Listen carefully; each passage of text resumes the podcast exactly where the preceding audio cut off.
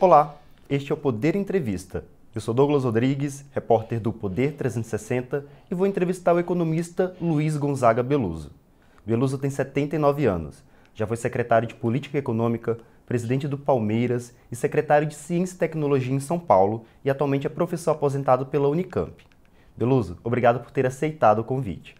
Ah, Douglas, é um prazer que eu aceito. A gente tem obrigação, sempre quando convocado, de prestar suas modestas contribuições para o debate brasileiro, né, que anda um pouco é, escoimado de capacidades de explicação. Eu diria escoimado, com perdão da palavra, que eu sou é, também ex-aluno da, da Faculdade de Direito da USP, então tenho essas expressões jurídicas na cabeça, entendeu? Não, não leve a sério. Eu gosto de usar um pouquinho. Esta entrevista está sendo gravada no estúdio do Poder 360, em Brasília, em 10 de maio de 2022. Eu começo essa entrevista perguntando: a inflação que o país vem registrando preocupa e ela deve continuar correndo a renda da população? Ah, claro que preocupa, porque a etiologia dessa inflação não corresponde muito ao que está registrado nas teorias convencionais, né? Ela é muito mais parecida, digamos, com a inflação que ocorreu no, nos anos 70, depois do primeiro choque do petróleo, né? em que você produziu aquilo que se chamou estagflação. Né? É, essa inflação é, acabou gerando uma disseminação dos processos inflacionários por todos os países, né? É, e essa disseminação se faz pelo fato de que é, esse o combustível é um insumo universal, né? É universal no seguinte sentido, de que ele penetra em todas as instâncias da vida econômica, desde o proprietário de automóvel até aqueles que se valem do, é, do transporte coletivo, né? Os trens hoje, na verdade, são movidos a diesel, né? As locomotivas, os, os ônibus, etc. Apesar da, da introdução do ônibus elétrico maciçamente na China, aqui no Brasil ainda de forma muito restrita. Então, ele penetra, inclusive, porque o óleo combustível é usado na movimentação de máquinas, né? É, e, e é importante para a indústria e para muitas atividades, né? É, inclusive para energia elétrica, né, quando você usa é, as termoelétricas, né, você usa combustível é, fóssil. Então, o que eu quero dizer é que o fenômeno é muito semelhante. E a reação dos bancos centrais, das, das, das economias, tem sido o de subir a taxa de juros, né, para você é, acalmar ou atenuar os efeitos da inflação. Só que é uma coisa um pouco, um tanto quanto inadequada. Né? Nós estávamos discutindo aqui entre nós o fato de, por exemplo, do Brasil ser, ser um país produtor de petróleo, exportador de petróleo cru, né? É, e podia usar esse um imposto sobre a exportação de petróleo para formar um fundo de estabilização e impedir que isso passe para o conjunto da economia. Isso foi tentado, inclusive, com um projeto de lei aqui no Brasil, de alguns eh, senadores e deputados da oposição, mas não chegou a se concretizar. Eu não entendo por quê, né? porque, na verdade, se é uma prática. A Noruega, por exemplo, usa esse tipo de coisa, ela não deixa passar para dentro, dentro os choques do petróleo. Por uma razão óbvia, porque se você tem uma capacidade de exportação grande, tem poder de exportação grande, tem participação importante na formação é, da oferta de petróleo, né?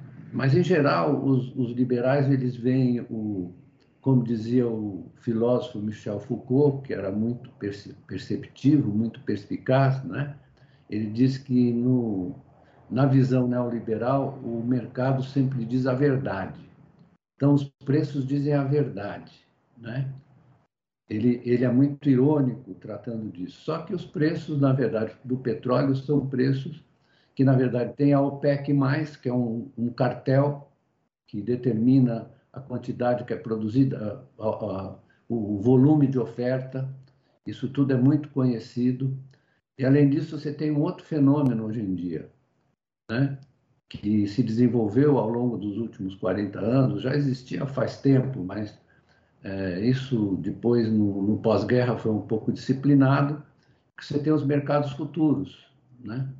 Você tem os mercados futuros que exacerbam, às vezes, para cima e para baixo os preços do petróleo. É por isso que você precisa ter instrumentos de coordenação. Né? Porque aí o pessoal fica falando, como hoje eu vi um editorial da Folha, uma coisa pavorosa, né? Falando em intervenção do Estado. Intervenção, intervenção é uma coisa que vem de fora. Né? O Estado está dentro da economia, ele não está fora. Né? Então, é só observar a experiência, interna... a experiência histórica, internacional, etc. Mas aí essa coisa ideológica de quinta categoria. O que o Estado tem que fazer é ajudar o mercado a funcionar. É isso que ele tem que fazer, porque na medida em que você permite, que se permite esse choque, todos os outros setores empresariais, privados, sofrem as consequências. Então, o Estado, na conexão com o setor privado, está aí para isso, para coordenar. Né? Aí o pessoal fica, intervenção, intervenção como se, na verdade, o cartel não estivesse fazendo intervenção na formação de preços. Né? Então, é muito triste ver a pobreza, a pobreza, a indigência mental dessa gente, se você me permite, porque hoje no, no, no editorial da Folha tem uma referência ao, ao, à Guerra Fria, como se você estivesse propondo um modelo soviético. É muita burrice o modelo soviético que fracassou inteiramente, exatamente que não respeitou essa conexão que as economias modernas têm entre Estado e mercado. Né? Como as pessoas são binárias, elas ficam falando, ou é Estado é mercado. Né? É, nem no futebol é assim, você acha que é um ou outro, porque um joga com o outro, né? Parece que a, rivalidade decorre da dualidade, né? É, contraditória, é verdade, mas é difícil explicar isso para idiota. Então, eu, é o que eu estou dizendo, é que você tem que ter, você tem que ter uma ação do Estado coordenadora para impedir que você contamine toda a economia. Agora, você vai subir a taxa de juros, o que vai acontecer? Você vai derrubar a economia e assim mesmo vai ter dificuldade para conter. Se você não, não trata dessa questão na fonte, né? por exemplo, né? a guerra está ajudando a você produzir essa esses choques de commodities, etc., inclusive de, de, no preço do combustível. Né? E não estou dizendo que é só no Brasil, no mundo inteiro, nos Estados Unidos também, eles estão subindo 0,50 cada reunião do, do FONC, lá do, do Comitê de Política Monetária, e já os efeitos já vão se manifestar na economia americana, além de causar um prejuízo grande para os países como o Brasil, que não tem moeda conversível. Né? E é, é outra coisa que as pessoas não, não levam em conta, que a moeda brasileira ela só funciona dentro do território brasileiro. Se você chegar no, no, no aeroporto de Frankfurt, você desce com uma nota de 100 reais e apresenta no caixa, a mulher manda chamar o guarda para prender você, certo? Porque ela considera que essa moeda não tem valor fora do Brasil. Você já viu um exportador japonês com um importador francês denominar a transação em reais? Você viu não? Não viu, não há a menor possibilidade. Então, isso é só para explicar de uma maneira muito clara por que, por exemplo, a subida da taxa de juros nos Estados Unidos afeta o, o valor do, do, do real. Né? Sobretudo numa circunstância que você tem é, facilidade de movimento, de arbitragem dos capitais financeiros que se movimentam pelo mundo, né? que fazem, na verdade, arbitragem e, e jogo para ganhar, às vezes, ou perder na especulação com as moedas não conversíveis. Mas o senhor não avalia que é, os bancos centrais não dormiram no volante no auge da pandemia, é, liberando mais liquidez na economia? Ah, isso é, desculpa, eu fico nervoso, desculpa, com essa outra coisa. O que aconteceu em 2008? Pergunto para você. O que aconteceu? Foi uma tremenda crise de deflação de ativos, uma crise financeira, não foi, Douglas? Eu gosto do seu nome, Douglas. Eu tive um amigo que jogava comigo no Colégio São Luís chamado Douglas, jogava bem. É, então, viu, Douglas? é, o que aconteceu foi uma reação in, inevitável, inexorável dos bancos centrais para prover liquidez para o mercado que estava, na verdade, despencando. Né? Se você não deixasse solto, isso já aconteceu tantas vezes que eu fico surpreso de ver os bancos centrais tinham que dar liquidez mesmo. Mas a economia estava em deflação, ia despencar. Né? O que, que eles fizeram? Eles botaram a mão embaixo. Se você for olhar o balanço do Fed, por exemplo, em, em 2007, o balanço era muito exíguo, muito pequeno, era uma coisa de. as operações de open market, etc., era uma coisa de 900, de, de regulação de liquidez, né? era uma coisa de 900 bi, sempre é, é, parrudo. Né? Porém, agora sabe quanto está? Está próximo de 9 trilhões. Certo? Não só por causa da crise de 2008 e 2009, mas também por conta do que aconteceu na pandemia. Então, é, é outra, é outra coisa, né? É, é, é, outra relação, outra forma de você explicar a relação do Estado com o mercado.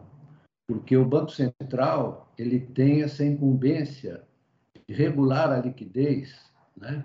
levando em conta, digamos, a situação da economia, se ela está muito aquecida, se ela está menos aquecida. O problema é que as políticas é, é, monetárias elas ficaram circunscritas desde o final dos anos do, do começo do final dos 70, começo dos 80 e se acentuou nos 90, que você adotou o regime de metas de inflação. Então, a, a política monetária deveria ficar distrita simplesmente ao, ao controle da inflação. Muito bem, e a inflação se comportou magnificamente bem por várias razões inclusive pela presença da China, coisa que, por exemplo, o economista-chefe do BIS, Cláudio Borio, que é uma figura que deve ser lida, né? porque ele está no mainstream, mas ele não é burro. Então, ele explicou muito bem as razões pelas quais a inflação, na chamada grande moderação, que é dos anos 90 até, até a crise, né? um pouco antes dos anos 90 até a crise, ele explicou que a presença da China foi fundamental, porque a China começou a produzir manufaturas a um custo muito barato, muito competitivo. Então, isso reduziu muito. Você pega a curva de preço de manufaturas dos anos, meados dos anos 80, começo dos 90 para cá, você vai ver que ela está chata, está achatada ao passo que as commodities não, né? até por causa da presença da China também, que era uma grande demandante de commodities, né? beneficiou o Brasil em, em várias ocasiões, né? sobretudo no período mais recente, 2004 para frente. Eu estava vendo uma curva do preço das commodities de 2004 para frente, é impressionante, é impressionante também o que aconteceu com a balança comercial brasileira, com, desculpa, com as reservas brasileiras se você pegar a curva, você vai ver que as reservas começam a subir a partir de 2002, mas dão um salto a partir de 2004. É uma coisa impressionante. Então, o que eu estava dizendo é que os bancos centrais e o debate econômico dos economistas do mainstream ficou muito restrito a, a como você lidar com a, com a política de metas, mas isso também deu origem, pelo descuido, porque a, a, a as formas financeiras começaram a se tornar mais é, é, especi especializadas em certas operações, como, por exemplo, né, a criação de collateral debt obligations, que você, na verdade, em cima de vários, vários operações de crédito, você emitia um papel que passou a ter um valor muito grande e foi, sendo, foi se multiplicando. Então, você teve esse fenômeno da, da hipersecuritização, quer dizer, diferente, como escreveu o, o, o Bernanke, o Ben Bernanke, depois da crise. Falar, não, não tinha entendido o que tinha acontecido nos mercados financeiros, ele foi honesto, né?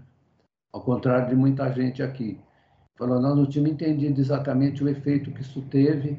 Ele escreveu um livro é, muito interessante, né? que deve ser lido para as pessoas entenderem.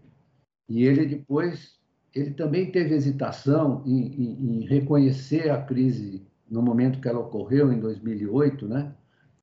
É, como muita gente teve, mas ele reagiu prontamente né, com esse aumento do balanço do Fed para evitar um colapso total. Né? Então, isso é que moveu essas políticas essas políticas eh, monetárias mais expansionistas. Né? Agora, aí, se você acha que. É, porque no, no, caso dos Estados Unidos, há, há, indícios de que você teve uma, uma, um avanço muito grande depois do Biden, né? Depois do Biden, dos programas do Biden, teve um avanço grande no sentido de retomar o, o crescimento da economia, né? E aí vem esse choque, esse choque de oferta, né, que se dissemina por toda a economia, como eu já expliquei, né? não há como escapar dessa, desse destino, né? porque todos usam combustíveis derivados do petróleo, eles estão por toda a economia, então o choque. Mas a reação do Banco Central vai ser subir a taxa de juros. Por quê? Porque você tem um estreitamento em relação ao que você já teve no passado, na, na história das economias capitalistas, digamos, nos anos é, do pós-guerra, imediato pós-guerra, até a crise do petróleo, você tinha um painel de instrumentos muito mais diversificados. Por exemplo, você tinha é, coordenação de preços, no caso de preços críticos. Isso ocorreu no pós-guerra. É impressionante que, é, como os economistas não estudam história, econômica, não dão bola. É impressionante como no, imediato pós-guerra, com a saída da, guerra, da Segunda Guerra, saída da Segunda Guerra, você teve um, um momento em que o, a simetria da saída também determinou um, um, um, choque de preços ali que foi enfrentado pelos instrumentos mais amplos, né? De você fazer é, compensações, no, no, caso dos preços críticos, como os preços dos combustíveis, do petróleo. No caso da Europa, os Estados Unidos contribuíram com o Plano Marshall na medida em que impediram que a saída é, muito assimétrica de vários setores saindo mais devagar que outros, muito parecido com agora, depois da pandemia, né? que você tem o problema do abastecimento de alguns insumos, etc. Eu estava vendo ontem a questão dos, dos semicondutores, né? Então, tudo isso exige uma certa coordenação. Se você vai direto para a política monetária, joga a economia para baixo. Aí você resolve o problema no médio prazo, aí vai demorar, porque o choque não vai passar. Você resolve o problema provisoriamente, né? E, ou com uma queda da economia e volta o desemprego, etc. Então, precisa de uma discussão um pouco mais mais ampla, mais, mais modesta das pessoas, com menos arrogância, que é característica hoje do, dos economistas. Uma das pragas do mundo contemporâneo, se me permite, é esse protagonismo dos economistas, sabe? Eles deviam ser mais modestos e ter dúvidas. Seria bom ter dúvida. É bom ter dúvida. Já um tal de René Descartes falou da dúvida, né? Lá atrás, tal de René Descartes. Parece que ele não era bobo, não. O governo brasileiro ele é contra o, um fundo de estabilização, como o senhor citou, é, tem até um projeto que está no Senado, do Partido dos Trabalhadores. Porém, no entanto, é, o governo argumenta que é muito caro é, gastar com esse tipo de fundo. Teria um custo muito alto e, e não ajudaria tanto a controlar a inflação. É, qual a sua avaliação nesse sentido? Ele, ele não está indo na feira para comprar chuchu, né? Pra, é, que é caro, barato. Na verdade, é caro em que sentido? Caro é você ter esse choque de preços que, na verdade, contamina toda a economia. Na verdade, você vai ter, faz um imposto de exportação, né? faz um fundo, como a Noruega faz, e estabiliza os preços, certo? Não precisa ser, e não é uma intervenção, como eles querem dizer, é uma coordenação para evitar que o choque de preços passe para dentro. Isso é mais antigo que andar para frente, é que esses caras eles não sabem nada, eles ficam dizendo bobagem. A começar da equipe econômica do governo, que é um bando de idiotas. Desculpe eu falar assim, mas eu não tenho mais paciência.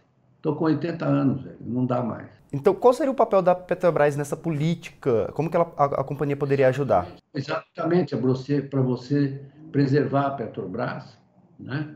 E, e, e, do ponto de vista empresarial, você faz um fundo público para estabilizar os preços para dentro. Você não vai interferir nos preços no PPI. PPI você vai continuar mandando porque a Petrobras é uma protagonista no mercado de energia, certo? Então você vai fazer uma proteção para a sua economia doméstica. É uma coisa que já foi feita tantas vezes. O Keynes, quando pensou em Bretton Woods, ele falou claramente do commodity control, porque o preço das commodities ele flutua muito e era até para beneficiar os produtores também, porque assim o produtor não fica criar criar na verdade o commodity control, que é fundos é, de estabilização para todas as commodities, para impedir que os choques sejam positivos ou negativos, positivos prejudicando os consumidores e negativos prejudicando os produtores. Na, na, sua avaliação, então, esse fundo poderia ser alimentado com o imposto é, no setor. Mas isso não poderia afastar os investidores? Por quê? Por que afastaria? Por quê? Afastaria os investidores. Esse é um argumento que não, não, não tem vigência. É exatamente para não afastar os investidores que você faria o fundo, para impedir que não deixasse passar para diante, sem prejudicar o desempenho da empresa.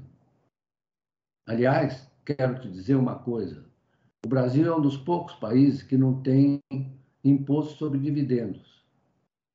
Os dividendos, você sabe quanto de dividendos a Petrobras distribuiu? 37 bi. 37 bi de dividendos. E aí é o seguinte, você já tem hoje no, no, no mundo, você só tem dois países, o Brasil e a Estônia, que não tem imposto sobre dividendos certo? E a distribuição de dividendos no Brasil é, assim, é, muito grande, inclusive porque muitas vezes, por exemplo, os profissionais liberais, médicos, advogados, se juntam em empresas para receber como dividendos que eles não pagam imposto. Eu vou dar uma experiência pessoal. Né? Na, na, nas faculdades de Campinas, do qual eu sou sócio, eu recebo como recebia, agora não recebo mais, porque, mas eu recebia como dividendos. E eu achava injusto. Injusto. Muito injusto. Então, é isso. Quer dizer, essa história e, e a discussão sobre o shareholder value, o valor dos, dos acionistas, que foi é, estimulado, incentivado pelo Friedman, por exemplo, diziam que o mais importante era remunerar os acionistas. Isso tudo está sendo questionado no mundo inteiro. Você tem uma, uma avassaladora corrente de opinião no mundo questionando essa, essa ênfase no valor dos acionistas nas empresas. Aí começa a surgir a demanda pelos demais participantes da, das relações da empresa, os stakeholders. Né? Tem muita gente que está começando a crescer, muita gente de peso no pensamento econômico e político.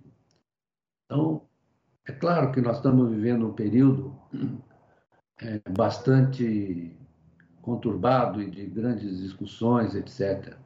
Mas a gente precisa ter claro o seguinte, que os, os procedimentos e, e políticas da chamada era pós é, pós-70, né, que era a economia, antes era chamada economia do Estado bem-estar, na Europa, no Brasil não, né, na Europa, no Brasil era o período de industrialização.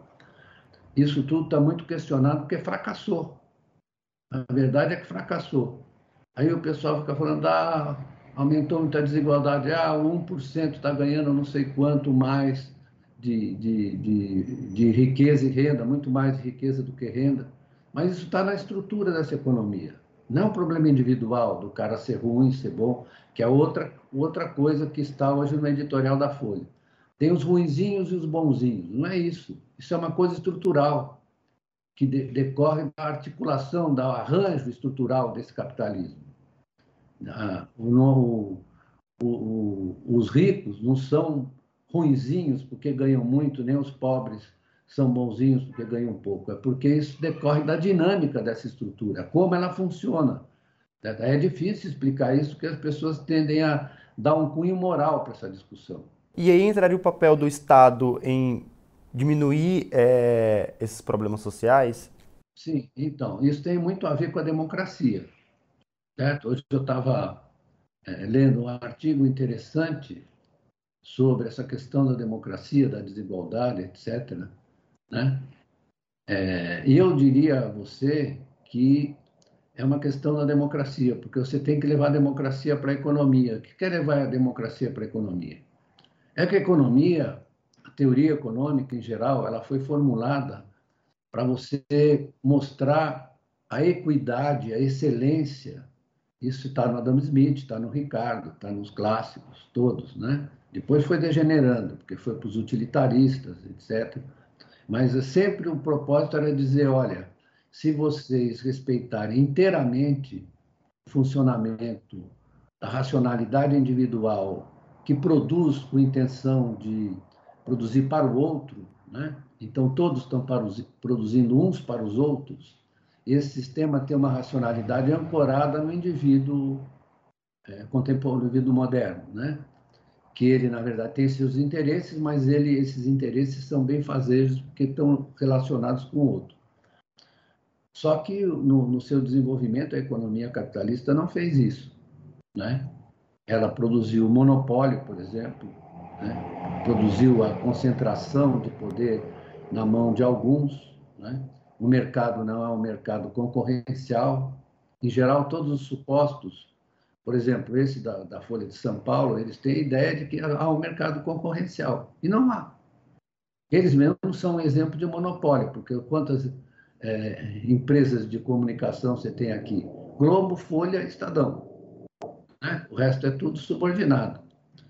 Eu não vou falar de outros setores, obviamente. Né? Então, é, há uma. O pano de fundo disso é achar que, que você tem que respeitar a concorrência. Mas que concorrência? Isso não existe. Você tem um mercado assimétrico, é, com posições monopolistas, e mais que isso, um mercado que está sustentado hoje, o monopólio, ele está articulado com os grandes fundos financeiros do mundo, certo? em todos os lugares. Então as pessoas ficam, ah, você fica falando de financiarização. Financiarização não é um defeito do capitalismo. Financiarização, na verdade, é a realização da natureza dele. Ele nasce com uma economia monetária. Aliás, há muito tempo, tempos atrás, os marxistas os próprios keynesianos quadra quadrados, não se davam conta de que o Marx e o Keynes trataram de uma economia monetária, em que a acumulação monetária é o objetivo da, da produção, não é produzir coisas, é você produzir resultados financeiros satisfatórios, lucro, né? ganhos patrimoniais. É assim que funciona. Se você olhar honestamente para essa economia, você vai reconhecer que isso é claro que isso ocorre de uma maneira sistemática e sistêmica. Então, você olha usando o pós-guerra na Europa e, nos, e, também nos Estados Unidos, qual foi a tentativa? A tentativa de disciplinar o bicho. Falar, olha, vamos botar aqui algumas regras, né?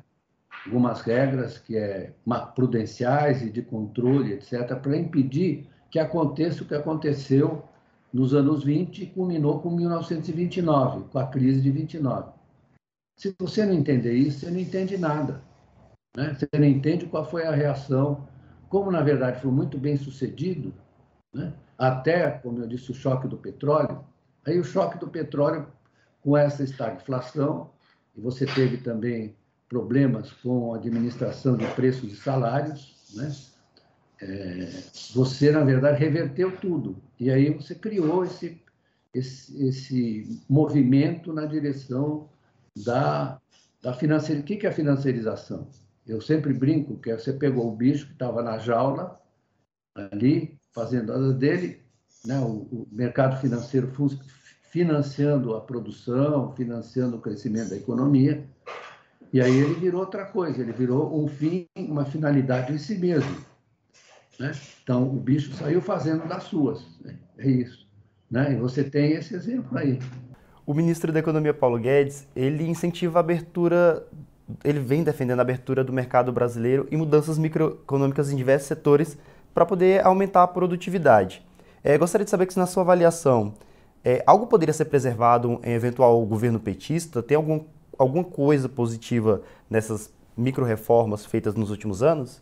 Olha, eu acho que isso aí é uma coisa que precisa ser debatida. Eu diria o seguinte: o saneamento é uma oportunidade que você tem de estimular o investimento através de parcerias público-privadas, de PPPs, por exemplo. Né?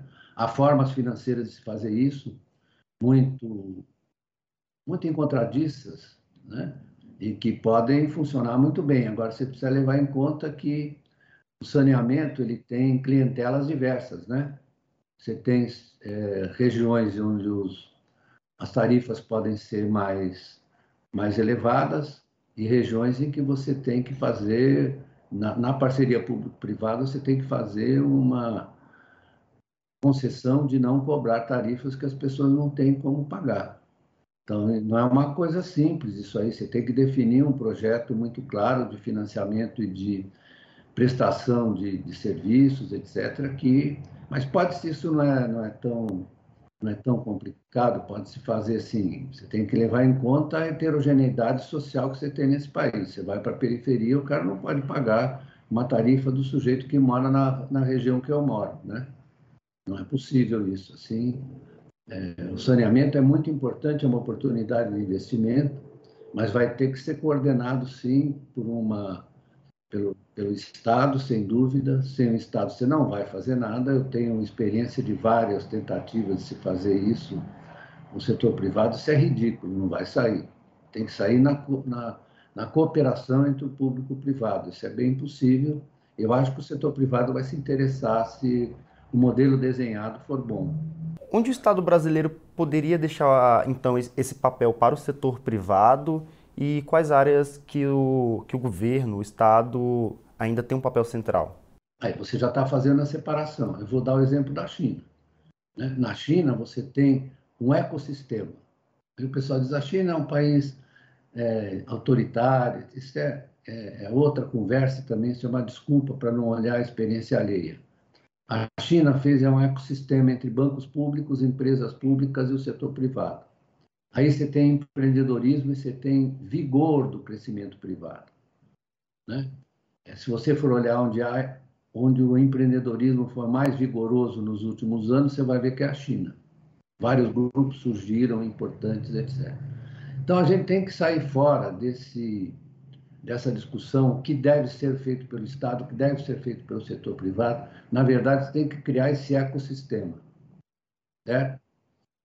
Bancos públicos e bancos privados. Essa articulação é importante, assim como empresas públicas e empresas privadas. Aí hoje eu vejo, para voltar para o editorial da Folha, que isso dá origem a um capitalismo de compadrio. Será que eles não, não veem o que aconteceu no resto do mundo? Né? Em que você, onde você tem o, o desejo de acumular riqueza monetária, de ganhar dinheiro, você tem o risco de que é, surjam essas ligações perigosas entre Estado e setor privado. Né? E é por isso que você vai, então, deixar de fazer, porque você tem esse risco. O risco faz parte do, do jogo. Então, você tem que ter instituições e leis que previnam a ocorrência desses, desses riscos, a ocorrência desses fatos, desses fenômenos. O pessoal não se lembra é, dos Estados Unidos nos anos é, final do século XIX, com uma tremenda interação entre Estado e setor privado, que eles acham que os Estados Unidos é uma economia liberal, que é uma, uma bobagem monumental, ignorância histórica. E que você tinha os barões ladrões, de Robert Baron, Barons, Robert Barons, barões ladrões. Né? Depois, nos anos 20, eles estavam lá também. Quem, na verdade, interrompeu isso foi Roosevelt, que, aliás, interrompeu isso, tornando o Estado americano mais defendido contra essas incursões né? e mais é, focado no, no interesse público, sem romper, muito ao contrário, com o setor privado. É isso que a gente tem que trabalhar, na minha opinião, porque é, se nós ficarmos nessa lenga-lenga de ou Estado ou mercado, nós vamos a lugar nenhum. Não vamos a lugar nenhum. O país não vai andar. E isso é uma questão fundamental. Como é que você constrói essas instituições, a construção institucional que permita o bom funcionamento entre Estado e mercado? Porque não, não há essa essa dicotomia, ah, o Estado é, é, ruim, o mercado é bom, o mercado é ruim, o Estado é bom. Você tem que, na verdade, articular essas duas dimensões da vida da, da, dos, das economias modernas, né? ou seja, que nasceram é, ao longo dos séculos e que se consolidaram e avançaram com a Revolução Industrial. Então, é isso que nós precisamos saber. Né? Precisamos diminuir nossa ignorância a respeito do, da história, de como se constituíram essas instituições, as respostas de vários países. Né? Se você pegar o Japão do pós-guerra, Coreia, é, Coreia do Sul, né? os, os países que avançaram industrialmente, o Brasil, o Brasil é um exemplo, até o, o, o começo dos anos 80, o Brasil é um exemplo de sucesso. Era o país mais industrializado entre os países emergentes. Né? Se for olhar os dados da participação do Brasil na exportação de manufaturas, por exemplo, né? é, no, no, período é, dos anos 70, era muito maior que a China, muito maior que, que a Coreia. O Brasil era mais industrializado que a China e com a Coreia. Né? E aí era a cooperação Estado e mercado. Eu tive a oportunidade de conviver com muitos dos empresários bem-sucedidos que infelizmente desapareceram, uns morreram, Antônio Emílio de Moraes, Cláudio Bardella, é, Paulo Velhinho, todos eles que estavam prosperando e avançando nas suas empresas com essa cooperação Estado-mercado. Uma das ideias do ex-presidente Lula, caso volte ao poder, é a retirada do teto de gastos. O atual presidente Jair Bolsonaro, ele também é, vem sinalizando que mudanças poderiam ser feitas no novo governo. É, o que, que, poderia ser colocado no lugar do teto de gastos para sinalizar aos investidores o compromisso de um eventual governo petista com as contas públicas? Vou responder para você. O problema do lugar do teto de gastos é que o teto de gastos está fora do lugar. Isso é uma concepção tosca da economia. Né? É porque você, na verdade, coloca uma regra rígida para 20 anos. É inacreditável. Quer dizer, isso é a teoria que eu chamo a, a hipótese da economia da rigidez cadavérica. Quer dizer, a economia não se move. Né? Então é o seguinte: você pode mudar isso de uma maneira mais criativa e construtiva.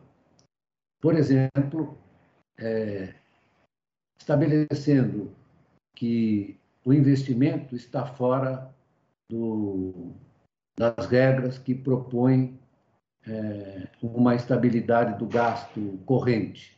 Uma coisa é você controlar o gasto corrente, outra coisa é você é, é, administrar o investimento. Isso é uma proposta é, do Keynes em, em, em Bretton Woods, ou de, no caso da, da recuperação eh, inglesa depois no pós-guerra. Né? Por quê? Por que, que ele está propondo isso? Ele está propondo isso porque, coisa que o teto de gastos ignorou, mas é, foi feito pelo, pelo Temer. O Temer foi meu contemporâneo de faculdade de Direito. Ele não tem noção de nada. Tem noção de nada. Então, a, a, a ideia é que você é, discipline o gasto corrente, né? e, ao mesmo tempo, dê liberdade ao, ao investimento com projetos bem definidos, etc. Por quê? Porque a economia capitalista ela não é um cadáver rígido, por isso que eu chamei de rigidez cadavérica.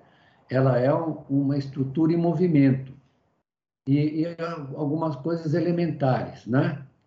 Quando a economia cresce, quando a economia cresce, né, há uma dada estrutura tributária diante de uma certa estrutura tributária, a receita fiscal cresce, não é? As pessoas começam a comprar mais coisas, os, os, as empresas a investir, né? É, os assalariados a gastar, então isso gera mais receita fiscal. Né? Foi o que aconteceu nos anos, é, sobretudo nos anos 2003, 2004. É só você pegar o gráfico, você vai ver o que aconteceu. Você teve superávit fiscal todos os anos, superávit primário, todos os anos, à exceção de 2014. Aí veja o que acontece. Né? A gritaria do, do, dos fâmulos do mercado, dos economistas de mercado, que são fâmulos, eles começaram a gritar que estava tudo errado. Mas você teve superávit primário todos os anos. Ah, eles falam, não, mas aí é o seguinte, é que o gasto estava crescendo mais que a renda. Que é uma besteira monumental, porque isso é impossível é, é, aritmeticamente. Uma besteira aritmética. Muito bem. Vários deles falavam isso, eu vou dizer o nome deles porque não é o caso. Muito bem. Aí eles resolveram fazer o ajuste. Em 2014, você teve um déficit primário de 0,6, porque a economia começou a desacelerar, confirmando isso que eu estou dizendo. A economia desacelera, né? ela vinha desacelerando desde 2010, por várias razões. Né? Então, na verdade, se for olhar os dados corretamente, houve uma contenção de, de gastos por parte do Estado, ao invés do, do, aumento de gastos, como eles diziam. A economia chega em 2014 com crescimento de meio e um déficit primário de 0,6. Não é isso? Muito bem. O que acontece? Por pressão do, do mercado, é, dos mercadistas, o, chamaram, a Dilma chamou o Joaquim Levy para fazer o ajuste. Aí o ajuste foi legal, né? Porque a economia caiu 3,8 em 2015, com o aumento do, do déficit primário claramente, que ficou em 2,5. Se eu estou bem lembrado, pode ser que eu esteja errado, mas foi uma coisa parecida. Assim como no mês seguinte também, no ano seguinte também, 2016, você teve 3,3% de queda do PIB e déficit primário que se mantém até hoje. Hoje até está melhorando por causa da inflação, por incrível que pareça, por causa da inflação. Né? Você tem uma subida é, da receita fiscal e isso está diminuindo um pouco o déficit primário. Então, a, a, a história é essa, né? do, do teto de gastos. Aí o sujeito vem pôr o teto de gastos, que está. Aliás, é, é, como diz o meu amigo José Francisco Gonçalves, que vocês entrevistaram, do Fator, é o engano que eu gosto, porque o teto de gastos já foi rompido. Já foi rompido, o que era impossível de ser mantido. Né? Então, é, aí a pessoa fala, por que isso aí é você equiparar as finanças públicas com as finanças domésticas? Claro que quando você tem uma despesa maior do que a sua receita em casa, você tem que reduzir a despesa. Mas esse não é o caso, porque o, o, a despesa do, do, Estado influencia o funcionamento do resto da economia, é uma despesa agregada, conjunta, é, influencia o resto da economia, e o resto da economia gera receita para o Estado na medida em que se movimenta e gera receita fiscal. E chega ao final esta edição do Poder Entrevista. Em nome do Poder 360, eu agradeço ao Luiz Gonzaga Beluso. Eu agradeço, peço desculpas às vezes pelos exageros verbais, mas é, isso deve ser atribuído à minha experiência na, nas arquibancadas dos vários estados que eu frequentei para ver o meu palestra Itália, no Palmeiras. Eu peço desculpas porque é, eu às vezes exagero na caracterização de algumas pessoas, mas também isso deve não só às arquibancadas do Palestra Itália, mas aos meus quase 80 anos. Né? Eu tenho um certo direito de perder a, a, a paciência. Agradeço também a todos os web espectadores que assistiram a este programa. Essa entrevista foi gravada no estúdio do Poder 360, em Brasília, em 10 de maio de 2022. E para ficar sempre bem informado, inscreva-se no canal do Poder 360, ative as notificações e não perca nenhuma informação relevante. Muito obrigado e até a próxima!